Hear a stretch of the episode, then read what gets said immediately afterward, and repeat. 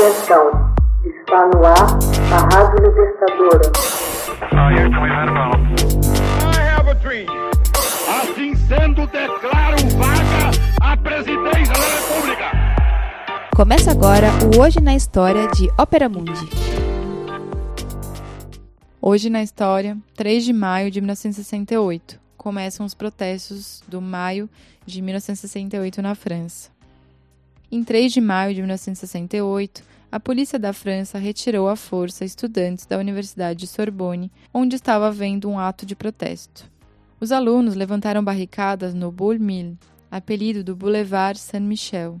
A crise de maio de 1968 começou nas ruas do Quartier Latin. Barricadas, pedras e coquetéis Molotov eram as armas dos estudantes contra os cacetetes e o gás lacrimogêneo da polícia. A operação se desenrola com grande tumulto em meio à violência.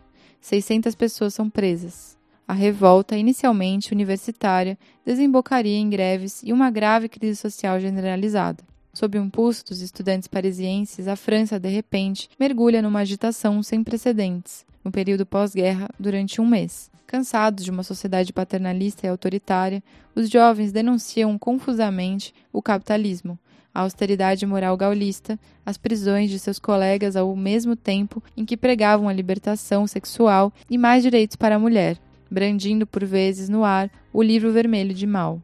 A princípios isolados, esses gauchistas que cobriam os muros da cidade com seus slogans libertários, aos poucos iriam receber adesão de outros setores da sociedade francesa. Em 22 de março de 1968, um grupo de tendência anarquista organizado, na Universidade de Nanterre, em torno da liderança de Daniel Cohn-Bendit.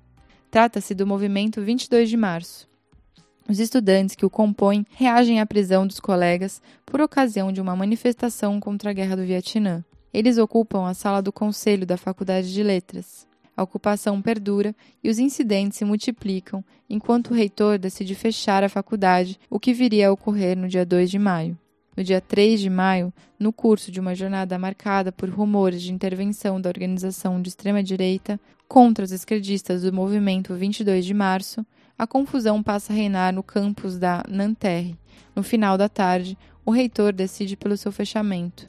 A desordem que se segue sinaliza o ponto de partida dos acontecimentos do maio de 68 francês. A revolta dos estudantes atinge seu ponto culminante na noite de 10 a 11 de maio, quando os estudantes e a Gendarmerie, CRS Polícia Nacional, Companhia Republicana de Segurança, se enfrentam em verdadeiros combates da rua. Veículos incendiados, calçamento das ruas arrancado, vitrines estilhaçadas, centenas de feridos. O país está assombrado e pasmo. A agitação estudantil, até aquele instante isolada, passa a receber a simpatia de uma grande parte da opinião pública. Em 13 de maio, os sindicatos saem às ruas para manifestar junto aos estudantes contra a brutalidade policial. No dia seguinte, uma onda de greves teria início. Os sindicatos de trabalhadores da CGT e CFDT desencadeiam uma greve geral e apelam à população que se juntem aos estudantes. Em 16 de maio, uma multidão de 800 mil pessoas, 170 mil segundo a polícia, invade as ruas de Paris aos gritos de 10 anos chega, em alusão ao décimo aniversário da volta ao poder de Charles de Gaulle. Os manifestantes denunciam também a sociedade de consumo e o desemprego decorrente do regime capitalista. As negociações entabuladas a partir de 25 de maio entre o governo, o patronato e os sindicatos concluem com um acordo firmado em 27 de maio no Ministério dos Assuntos Sociais, localizado na rua Grinel. Previa um aumento do salário mínimo de 25%, aumento dos salários em geral de 10% e a redução da jornada de trabalho. Contudo, essas concessões não satisfazem os trabalhadores que, em Assembleia Geral Maciça, decidem pela continuação da greve. É o impasse. A crise social de maio de 68 desemboca numa grave crise política, em 30 de maio, de Gaulle anuncia a dissolução da Assembleia Nacional para assumir o poder absoluto autoritariamente. No dia anterior, diante do impasse total, de Gaulle abandona repentinamente o território francês, viajando para a base militar francesa de Baden-Baden, na Alemanha Ocidental, enquanto se reunia com o general Massou.